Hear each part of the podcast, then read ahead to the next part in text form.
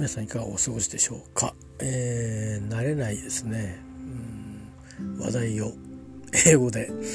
喋ろうとしたので、えー、うん、喋ったと思ってないです。喋ろうとしたと思ってます。1時間ぐらいね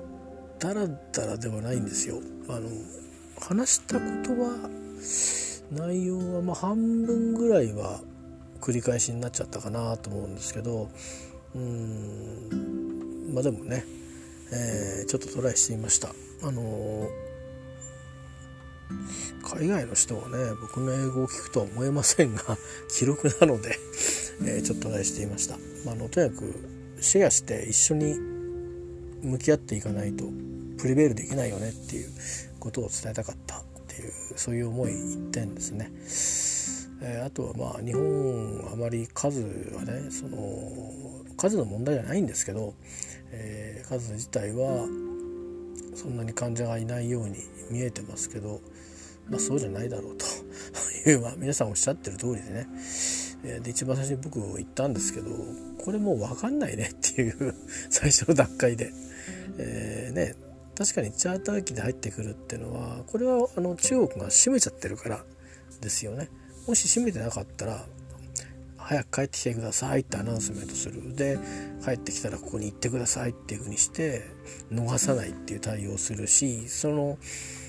自由意志である程度行動できるのが前提じゃないですか。だけどそれをやっぱり、えー、規制をして必ず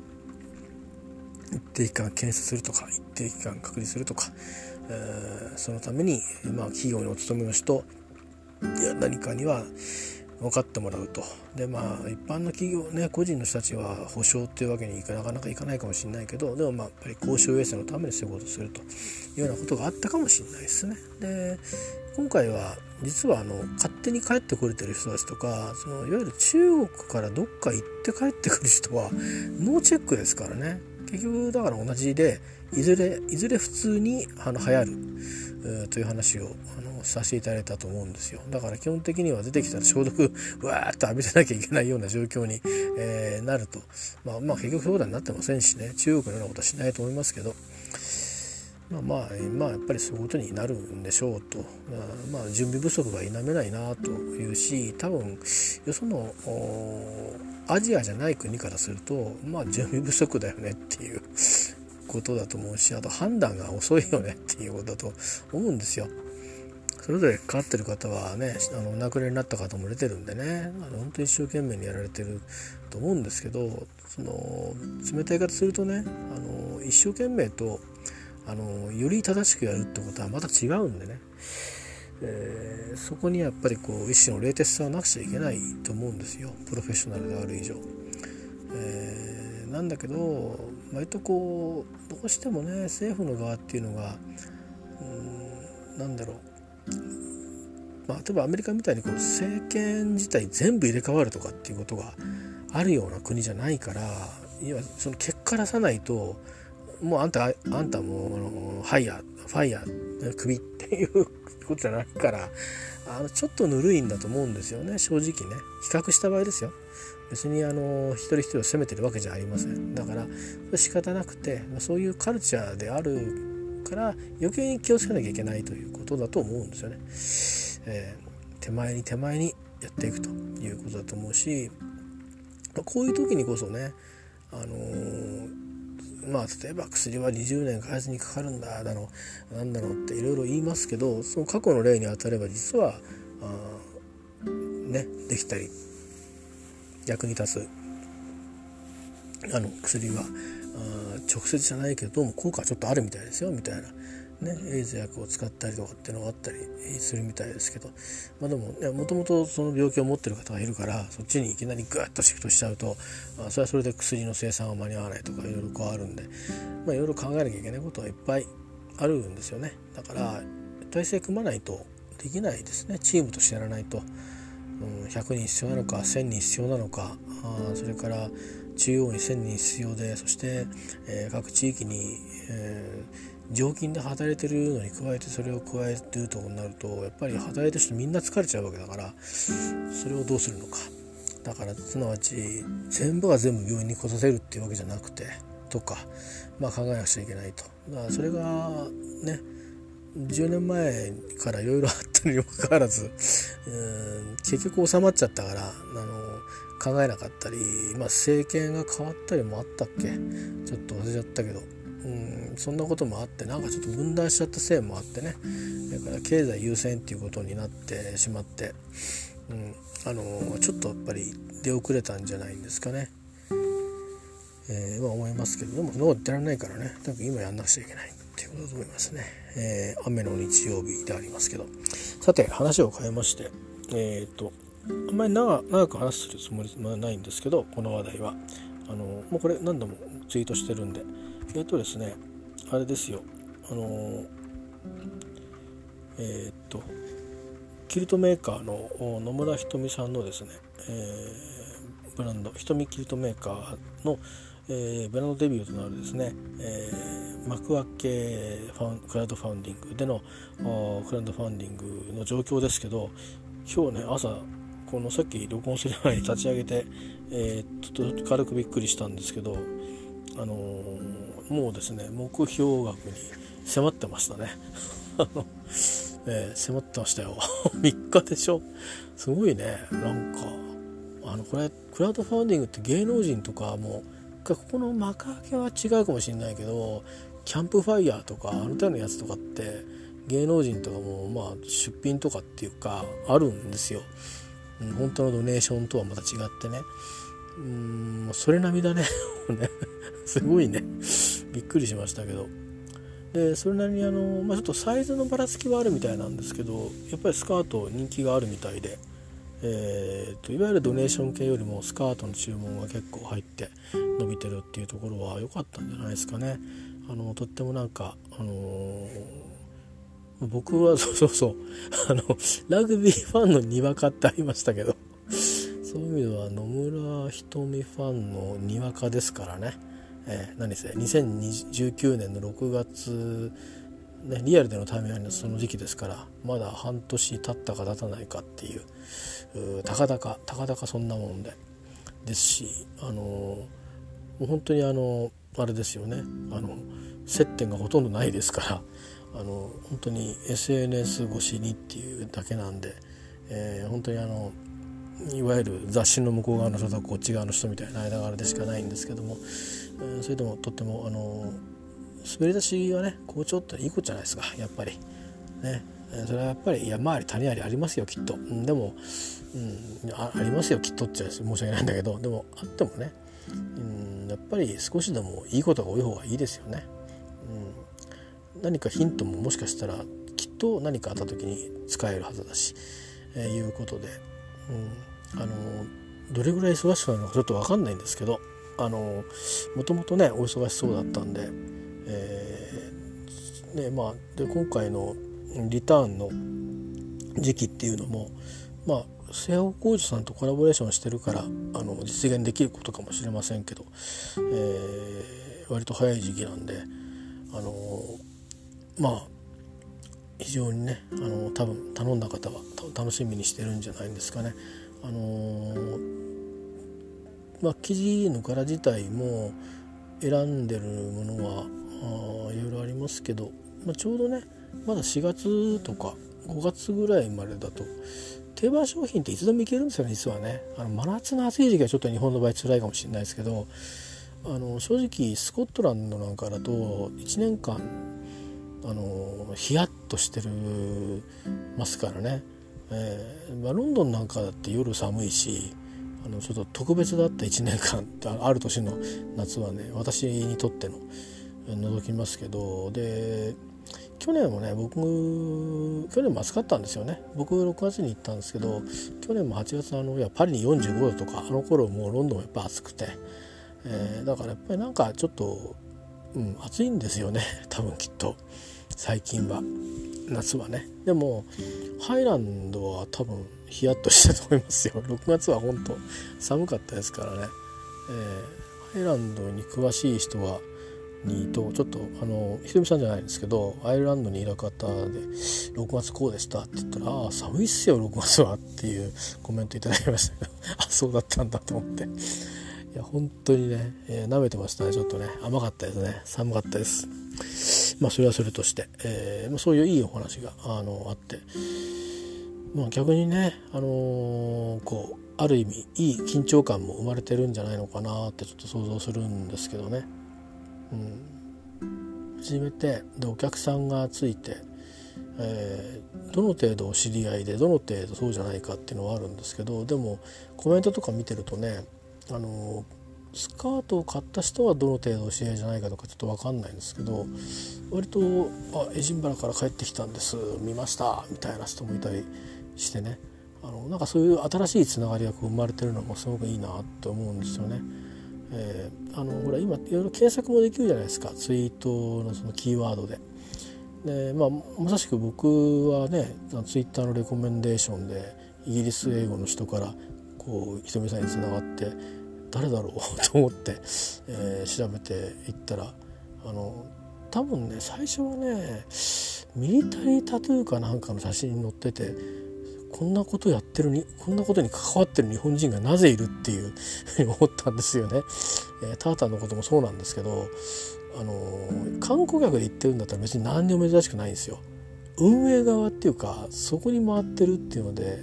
あ住んでるのかとかそれから結構エジンバラにいっぱい日本人のコミュニティがあるぞとか若者のねそんなこととかすごく珍しくて話を聞いてて、まあ、羨ましくもありうん。あのまあでなかなかねチャンス得られるのは大変なんだってこともよく分かりましたけど。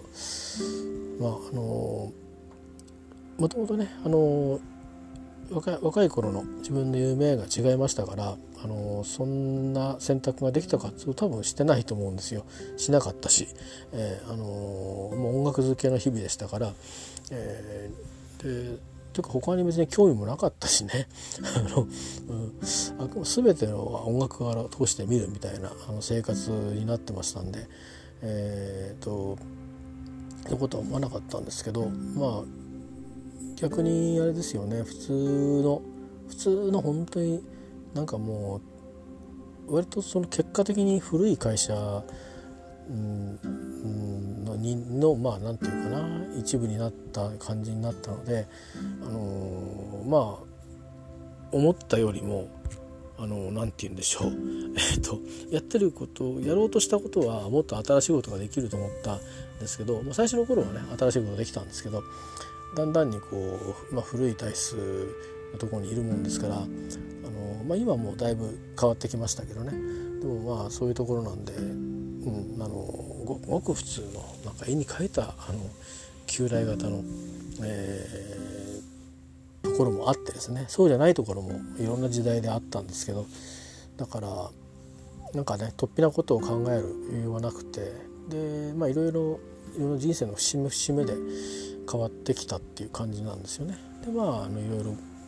縁があって、うん、まあスコットランドに、えー、いろんな方面であの縁ができてですねそれで、えー、まあこんなことになって、えー、あのいるわけですよ。えそれでまあご縁があって、えーね、だって僕がファッション関係のことにあの関わるっていうこと自体が、えー、まずはあんまり関係がないはずなので本来、えー、あのウイスキーせいぜいそれでもなんかあんまり僕に似合わないんですよ。本来、えー、なのであの本当に縁と面白いなと思いますけど、えー、まあ、実際ねちょっとねスカートを買うというわけには参りませんが、えー、ちょっといい具合にいってるんで嬉しく思っています。え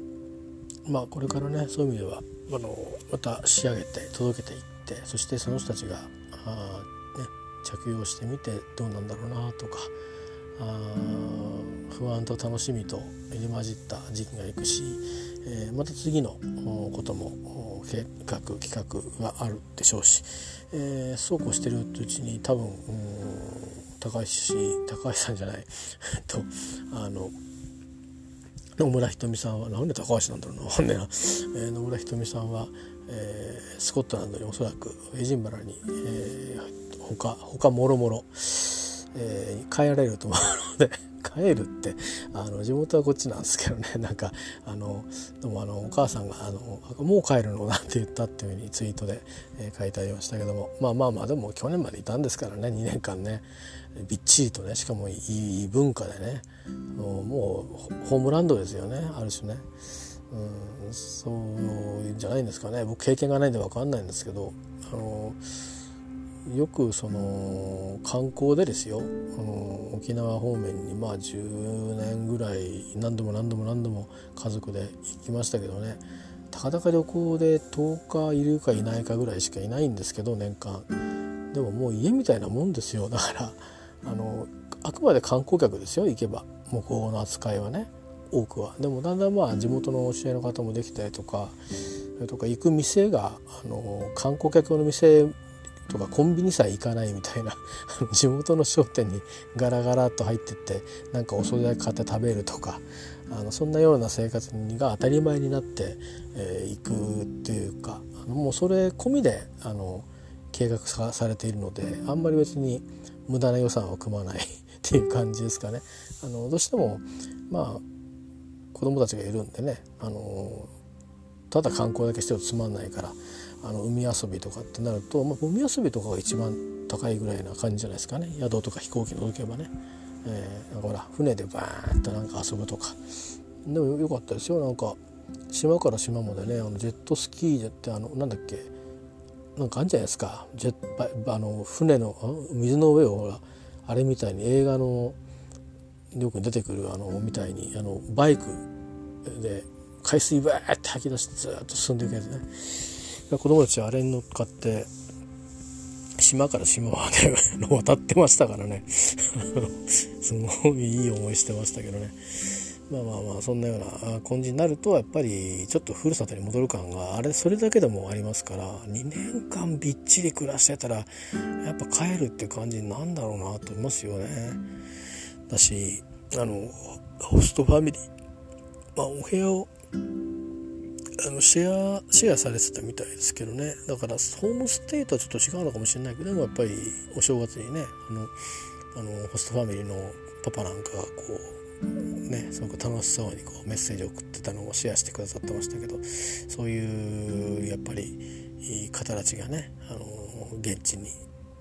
ね、普通に暮らししていてでそこに帰ってですよ。でこのことを報告したらどんなにか喜ぶかね、えー、そんなことも思いますよねあとあの僕も訪ねさせてもらったあのお店の方々も、まあ、もうすでに知ってるかもしれませんけどへえと思うだろうし先生だってまあ今回は手縫いのキルトっていうわけではないのかもしれないですけども、うん、そのこの弟子のチャレンジをですね多分前を細めて喜ぶんじゃないのかなと思うんです。ですのでうん、まあ、どうかねあの健康で、えー、いろんなこの先のことしてほしいなと思います。えーと、でこれ多分ですねあの目標に行ったからもう終わりってわけじゃなくてあのまだまだスカートのあのえうんとなんていうのかな余力はこれメニューの中残ってますんであのぜひあの他のお知り合いにもご紹介いただいてですねえっ、と、まあ、私はこれこのサイズいけるとか、えー、ねあのー、あったら、うん、あのぜひぜひ、えー、と思いますしそれからあの多分ですねあのちょっと分かんないんですけどブリグジットのこともあったりとかもするので、えー、一時的にね結構生地の調達が大変になったりとかっていうこともあるでしょうし、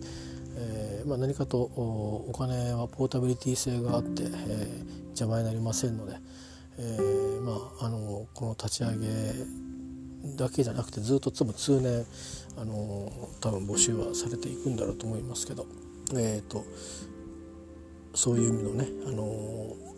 まあ一応ステッカー代ということになってますけど、えー、多分ドネーション的に使えるね、そういう、まあ、生産の準備のために使うということで、えー、そういう資金の援助も、えー、求めてらっしゃいますので、えー、そんなものもちょっとご覧いただいて、とにかくまああの伝えたいのは、えーと、今彼女がやってることというのはですねこれあの女みたいなことやってるわけじゃないよっていうことをちょっと伝えたいです。もちろん他の領域のところで並大抵じゃないことをやり遂げて、えー、そしてエスタブリッシュして、えーまあ、社会に新しい習慣を作ったりライフスタイルを作ってきてる人たちが最近すごく多いですけども、えー、まあそれとはまたねちょっとあの違う形で非常にトラディショナルな世界から飛び出てきてる話ですけども、えーうん、でも誰も多分そんなに多くの人がやってないこと僕にとってみたら初めてやってることだと思ういう理解です。えー、ですのであの継続性のあるねあのこれ単なる趣味の活動じゃないので、えー、ご商売としてあのおやりになるという話ですからそれなりに、えー、しっかりしたものをきっと皆さんのところに、えー、届けられると思いますので、あのまあ、これからいろんなことをされていくと思いますのでね、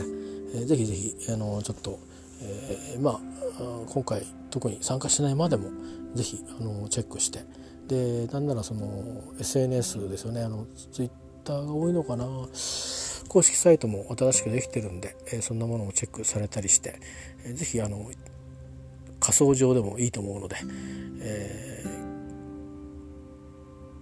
ー、瞳キルトメーカーのブランドの主催者、えー、ひとみさんにね、あのー、野村ひとみさんですね。名字はどこにも出てこないのかな。公式サイトに出るかもしれないですね、えー、に、えー、ぜひあの出会ってほしいと思いますし、えーとまあ、もっと言えばねあの彼女を通じて、えーと、スコットランドとねあのまあ、通り一遍私もそうですし今でもそうかもしれないけど通り一遍のスコットランドではなくて、えーと、今のスコットランドとあのぜひ出会って、えもらえたらいいなとえー、と思います、えー、それにもし機会があるんなら、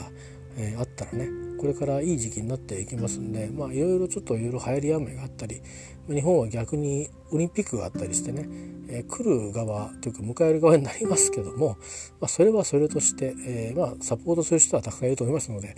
えチャンスがあれば今年でも来年でも、えー、ぜひねあのスコットランドの方に、えー足を運んでいただければなと、えー、思うわけですよ。別に政府観光庁からは一切何もいただいておりませんが、えー、ちなみにあのにわかラグビーファンになった皆さんもうにわかじゃないとラグビー関係者がおっしゃってますが2023年、えー、のラグビーはフランス大会です。ね、それからサッカーのワールドカップもパリ大会があるんですけども。で、えー、まあそうですね。というわ両方両方ともサッカーもあのラグビーも両方ともスコットランドは縁がある土地だと思いますんで、え特にサッカーはもう行ってみてくださいとりあえずもう俊介中村という人がですねいかに有名かというのが分かりますんで、えー、日本だとね、えー、まあ、日本は日本でもまあすごい人っていうことですけどまあ世代交代が進んでますからねそのスター選手の。あのなんかこのサッカーのすごい人っていうよりかは、えー、なんかあのいろんなところをボールを通しちゃう人っていう感じで有名になっちゃってるかもしれませんけども、えー、まだね今3部のリーグですかね、えー、でもサッカー続けてますけど。もともとね横浜にも縁があった方なんで、え、昔から応援はしてるんですけどね。すごい、え、人ですよね。まあクールガイだしね。えらく。えらくクールガイな人ですけど。でもね、あの多分ね日本人だからってこともあると思うんだけどいろんな人と喋ってんですよスコットランド行ってあのいわゆるグラスゴーの人とかそれからハイランドの方とかでそれこそ地元のサッカーチームの名前とか分かんないけどどこのファンですかって言ってどこだって言われて、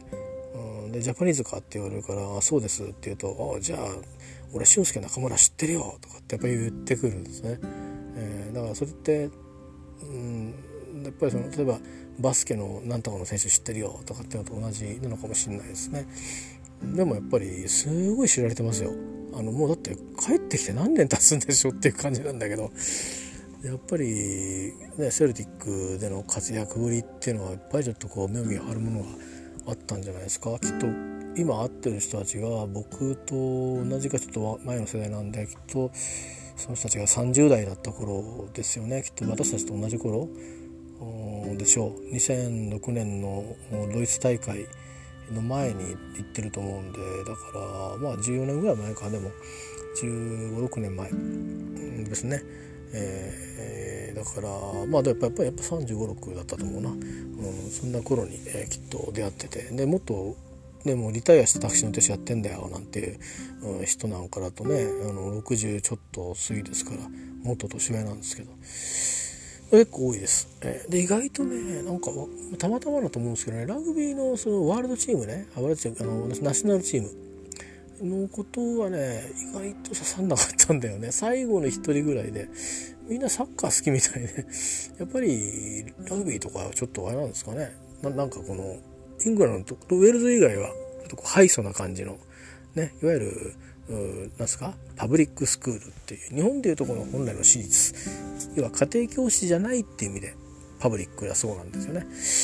えー、なんですけど、うん、だからまああのまあ、ベッカムがなんでラグビーじゃないかっていうとそういうことだっていうことらしいんですよね。えー、まあまあそれはいいんですけど、えー、なのでもしかしたらそういう意味でやっぱりこう総人口みたいなものが違うのかもしれないですけどね。でもマレフィールドはエジンバラからすごいあの便利なとこにあって、あのー、ちょっと離れてはますけどそれはそれはねエジンバラが歩いてはいけませんけど離れてるけど交通は至便ですからね。えー、あの何ですか？駅から駅からあの何時間も歩くとかそういうこともバスに並んでどうのこうのってこともないし、えー、あの今はちょうどシックスネーションズ。また、えー、っと今週はお休みなんですけど来週からまたありますね。順位がどうなりますかね。ちょっと今スコットランドが2敗しちゃっていて、まあ、イタリアよりもポイント数で上回ってるから5位にいてなんか前回大会と同じ位置にいますけど、まあ、次はね勝って弾みをつけて、えー、ぜひ順位を上げてほしいなと思いますけどね。今大会はまフランスが好調なんですかね。イングランドがフランスに負けちゃったんでイングランドはどう巻き返すかっていうのとフランスとアイルランドがちょっとなんとなく今回はいい感じでいってるんでそこにウェルズがどう食い込んでくるかという感じになりそうですけどね。まあそんなこともあったりしますんであのー、まあ4年後、えー、もう4年後じゃないですよ。3年半後ぐらいですよ。で計画立てるんならもう3年後ぐらいですよ、えー、ですからねその時に、あのヨーロッパの中入るとそれこそ国内線みたいな感覚で受けますんで、まあ、あのその EU から抜けるとかそういう話はありますけどあの日本人はあまり関係ないので多分あの EU の人はパスポートコントロールの位置が位置とか取り扱いが変わってきますけど日本人は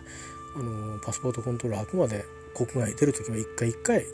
えー、出ていきますんであのヨーロッパ内はねえーと、宣言協定がある国同士は1回入ればあとはパスポートコントロールはなくて、あのえーと、持ち物の検査だけになりますけども、えーと、イギリスと EU はもともと宣言協定結んでないのでもともと変わりませんからあのあまり大きな影響はないとは思います。あのまあ、ダイヤの運行ダイヤのね変更とかあると思うけどまあ4年後になったら多分変わんないと思うんでですからまあもしラグビーでそこまで行ったらですね、えー、ぜひあのイギリスにも足を伸ばしていただいて、えー、イギリスもいっぱいいろんないいところありますし、えー、でまあ、えー、スコットランドにも足を伸ばしていただいて。えー、スコットランドも大変広くてですねいろんな場所があるのでいろいろ調べていただいて、えー、でまああのエジンバラはお城がありますし、えー、それからグラスゴーは、まあ、都会ですけどね、えー、都会っつってもね日本の都会とちょっと違うんですよね。えー、だけどうんあのいろいろねあのいい川辺があったりとか僕と川辺行きそこ滑いちゃったんですけどね。しますし、えー、でなんまあ、エディンバラを通じてそこから西側のスコットランドにこう動いていくという、まあ、バスの拠点なんかになってるんでそういう意味で、まあ、ちょっと訪れてみるっていうのはいいかなというふうに思いますし、えーまあ、グラスゴー大学といってね竹鶴松坂さんが学んだ大学もあったりしますし、えーまあ、もちろんウイスキー好きにはあのアイルあのアイラとアラントがあったり、えー、しますし、えまあ、キャメルターンもありますし、まあ、とにかくあのいろいろありますんでね、まあ、あの機会を捉えて是非あのこれを機にねチェックいただいて、まあ、これはあの今野村ひめさんがおやりになってるのはあの、えーと、キルトというね、えー、民族衣装それからタータンという生地、えー、いずれもスコットランドの文化に根ざした、えー、ことをですね、えー、もともとトラディショナルなものもおやりになるんですけども、えー、それをまあご自身のブランドで、えー、展開をしていてでご自身の今の提案ですね。をしているということでありますけど、まあ、これを縁にしてね、えー、スコットランドってどんな国だっていう、うん、どんなまあ国っていうか、まあ、あのどんなとこなんだと言っていただくといいと思いますよ。あのー、はっきり言っておきますと、えー、店を、あのー、いろんなねなんかねうんとねえっとちょっと海鮮すごく美味しいんですけどお店は選んだ方がいいですあの変に寿司屋とか選ぶと日本風寿司屋とか選ぶと外す場合があるのであのそこはちょっと注意いただいてですね。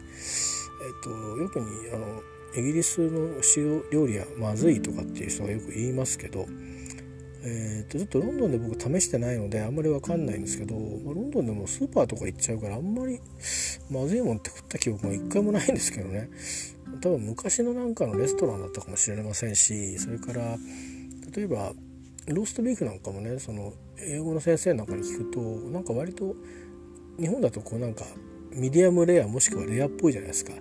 でだけど割とこうガッチガチに 焼いちゃうらしいんですよね。今は分かんないですよ。あのそれこそねあの、まあ、スコットランドの人ですけどゴードン・ラムゼーなんていたりなんかして、ね、あとかいろんなそのシェフがいて、ね、料理を新しい料理を提案してますから、えー、そんなもんじゃなくてもっとあのフレンチとかの人が作るように変わってると思いますけどもいうのがあったりしてなんかいろいろ言われてたらしいしあとはその料理がねあのいわゆる大陸の側の感覚とちょっと違うっていうのがあって、えー、でもあの例えばステーキみたいなものはああったりするしあとはそうですね結構僕スコットランドの方のレストランにスコットランドのダンディーから近いところのレストランにねその英語の先生の紹介で紹介ってあのみんなに紹介してたんですよ、えー、行ったんですけどでそこで一品一品出てくる料理がねもう和食みたいでしたよ、えー、いやそれなんで和食みたいになるのかっていうのは素材がうまいからなんですよ。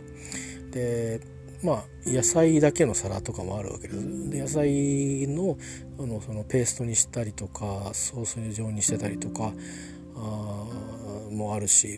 あれとかこうエビをただ串刺しにしただけとかっていうのがあのこのねあの小石を引き詰めた皿に出てきたりとかするんですけど、うん、でなんかね本当日本日本食かこれみたいな感じなんだけどまあ、あのプリップリですよ。えー、からビーフが出てくる場合とあとラムかな？ラムもあるんでスケットランドは結構ですねあの畜産も盛んなんですよ。アンガスビーフみたいなのもあったりとか、えーまあ、とにかくですねあのスコットランドは、えー、海産も肉も野菜もあの新鮮で美味しいとこなのでまずいものって出会おうというのが難しいというかだから変ないわゆるこうなんかチェーン店みたいなとことかうん寿司屋めいたところ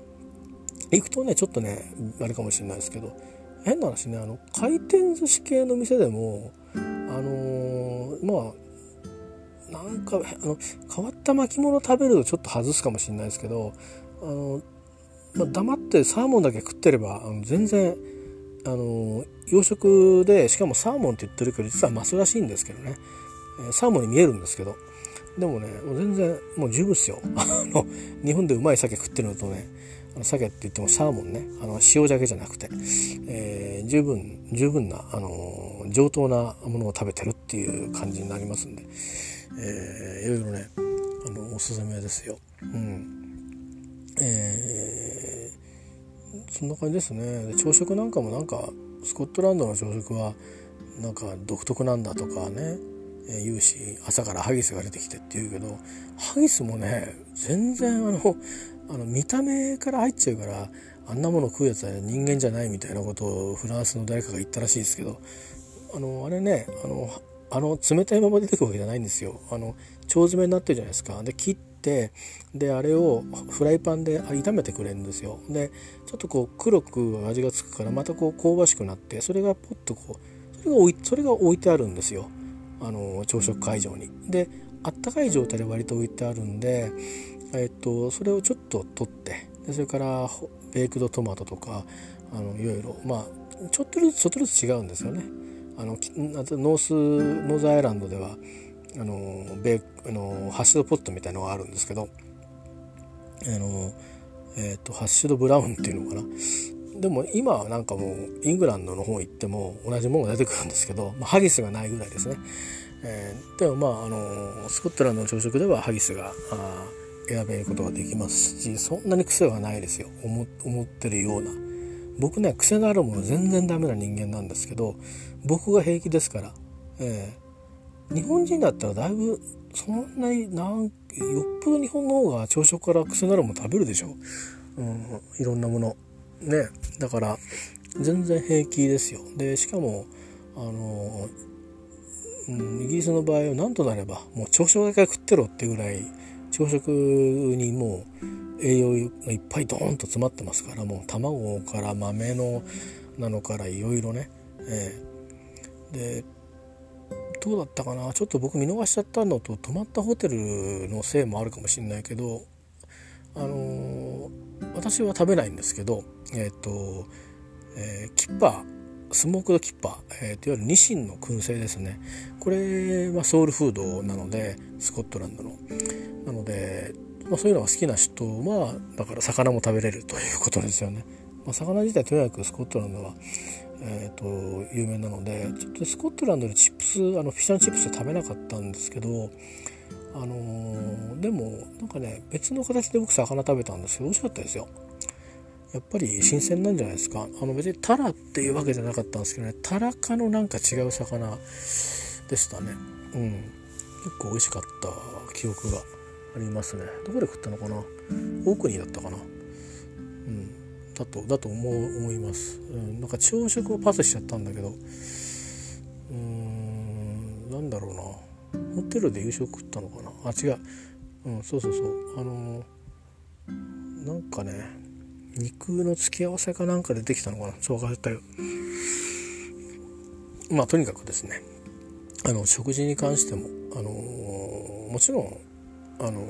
なんだろうスコットランドにもイタリア料理はありますし、えーと、それからインディアン料理ですね。それからチャイニーズもあって、えーまあ、インドチャイニーズあたりはそう外しませんよ。あの普通に、うん、何食ってもうまいんで。えー、まあ、関東に四川とかっても違いはあんまり気にしなくてもそんなにあのいいかもしれないですね。ロンドンの中華街でってなると確かにだいぶ違ってきちゃうと思いますけどうあの例えばダンプニングね餃子があるとかないとかいう店によって、うん、昼間しかやってないとかそういうところもあったりとか するからまあいろいろ調べていかれるといいと思いますし、あのー、イングランドの中華街はあの僕はあの調べないで飛び込みで、まあ、ただチャーハンだけ食いたかったんでどこでもいいやと思ってチャーハンあるかっつって そこだけで入ってたんですけどあの何て言うのかな。いわゆるちょっとこうこじゃれたねあの中華屋中華屋中華料理屋さんも中国料理屋さんもありますからあの雑誌に出てるようなところもありますしとにかく、うん、誰がまずいと言ったっていう 感じですよで街中のそのちょっとしたあのいろんな屋台みたいなところで食べるものも、うん、見た目がそんなに例えばねすごいとかって見えなくても食べてみたら意外とうまかったりなんかして、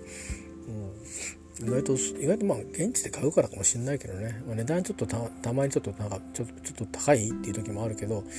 うん一番すごいのはあれですよね。いきなりなんか地下鉄の出口であのおやじさんが玉ねぎ焼いてソーセージ焼いてで、まあ、明らかにスーパーで買ってきたろっていうあのパンに挟んでたら売ってるだけっていうので、えー、7ポンドも取るかっていう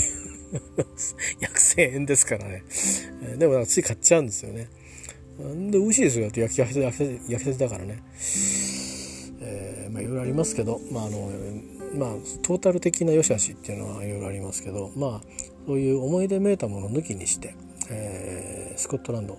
はあの食事も食材があの、うん、しっかりと新鮮なので、えー、日本人にも向いてると思います。野村さんはどう思ってるかな？ちょっとそれは分かんないです、えー、僕は旅行者と旅行者としてしか行ってないので、えー、3回ともね、えー、それしか行ってないので分からないですけども。まあともかくさておいて戻ってですね、えー、野村ひとみさんのひとみキルトメーカーのブランドデビューを飾るこの幕開けのクラウンドファウンディングですね、えー、ツイートをあのしておきましたので、えー、ぜひご覧ください。あの目標額に達したからおしまいじゃないと思います。あの期間がまだまだありますので、えー、ぜひあのー、まだ注文の入ってないスカートとかね結構女性だとね選択肢があるんで、えー、羨ましい限りですんで、えー、ご検討いただければと、えーえー、思います。っていうか俺が別に進める必要ないんだな。とりあえずウェブサイトをご覧くださいでいいんだな、はい、えー、ウェブサイトよりその幕開けのねクラウドファーディングのサイトをご覧になってみてください、えー、そうそれをおすすめします。はい、以上です、えー、ではまた。